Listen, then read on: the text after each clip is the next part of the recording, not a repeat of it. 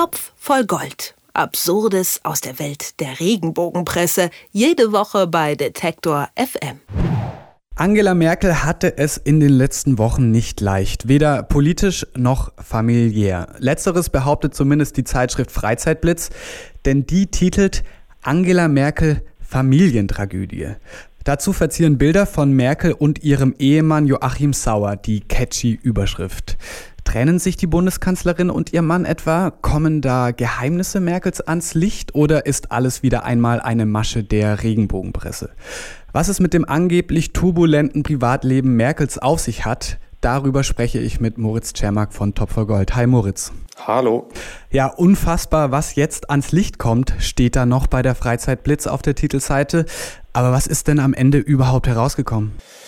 Ja, nicht so wahnsinnig viel, äh, wie, die, wie der Freizeitblitz ähm, jetzt auf der Titelseite so versprechen mag. Das überrascht uns als geübte Regenbogenbeobachter jetzt auch nicht wahnsinnig eine Familientragödie würde ich jetzt auch so nicht unterschreiben. Also zu einer Tragödie gehört ja irgendwie, dass, dass schon noch was Schlimmes passiert sein muss. Also, also mindestens irgendwie ein Unfall oder, ähm, naja, im, im besten, beziehungsweise eigentlich schlimmsten Sinne ein Todesfall. Also das gibt es nicht bei, bei, bei Angela Merkel im familiären Umfeld.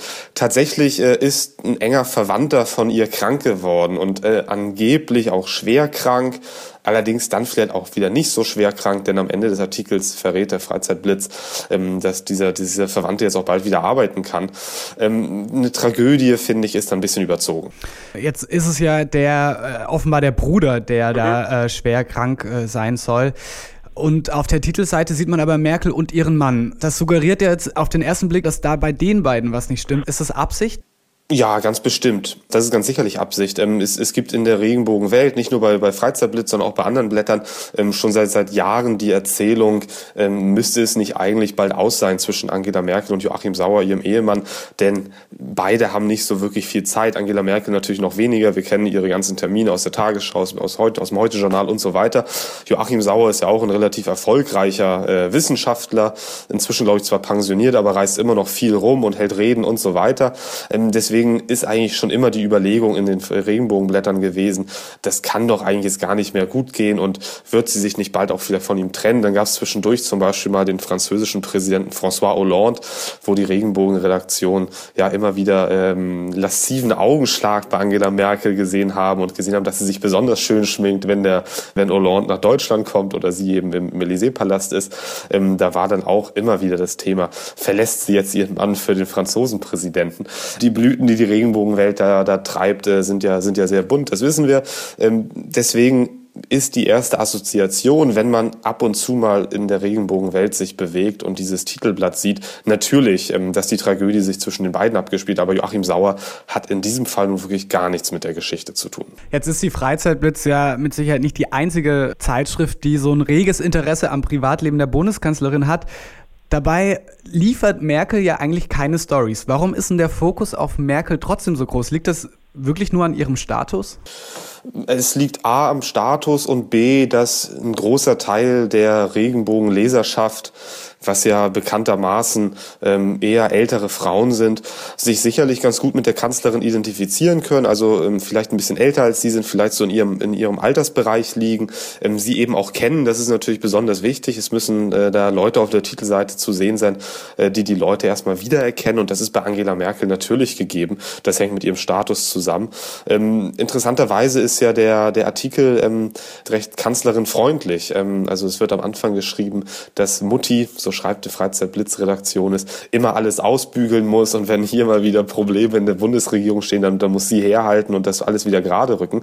Ähm, das finde ich ganz interessant, weil, weil ja in der sonstigen äh, Presselandschaft die, die Töne ja doch etwas rauer werden Angela Merkel gegenüber, teilweise wirklich Blätter und Redaktionen in die Opposition treten äh, und nur warten, dass, dass sie stürzt. Ähm, das ist beim Freizeitblitz noch längst nicht so. Also da ist, da ist Angela Merkel noch die Frau, die für Ordnung in Deutschland sorgen kann. Jetzt sprechen wir ja mit dir jeden Freitag über die Mechanismen der Regenbogenpresse und tatsächlich tauchen immer wieder neue Namen auf. Heute der Freizeitblitz.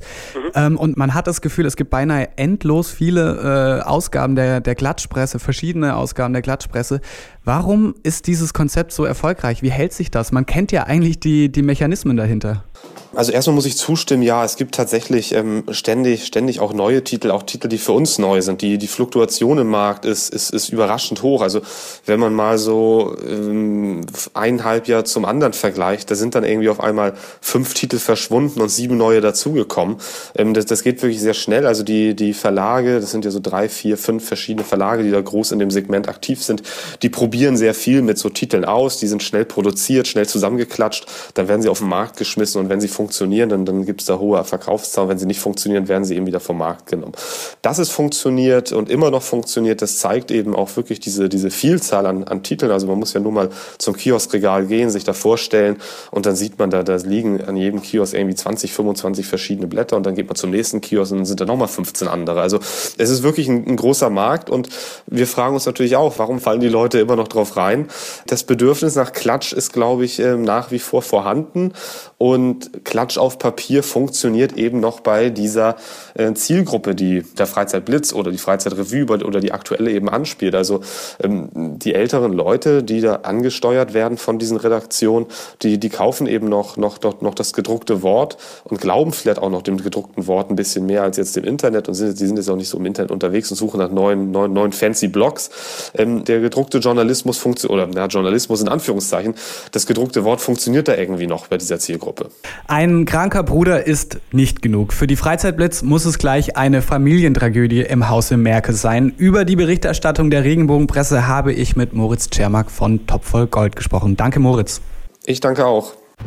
Topf voll Gold. Absurdes aus der Welt der Regenbogenpresse. Jede Woche bei Detektor FM.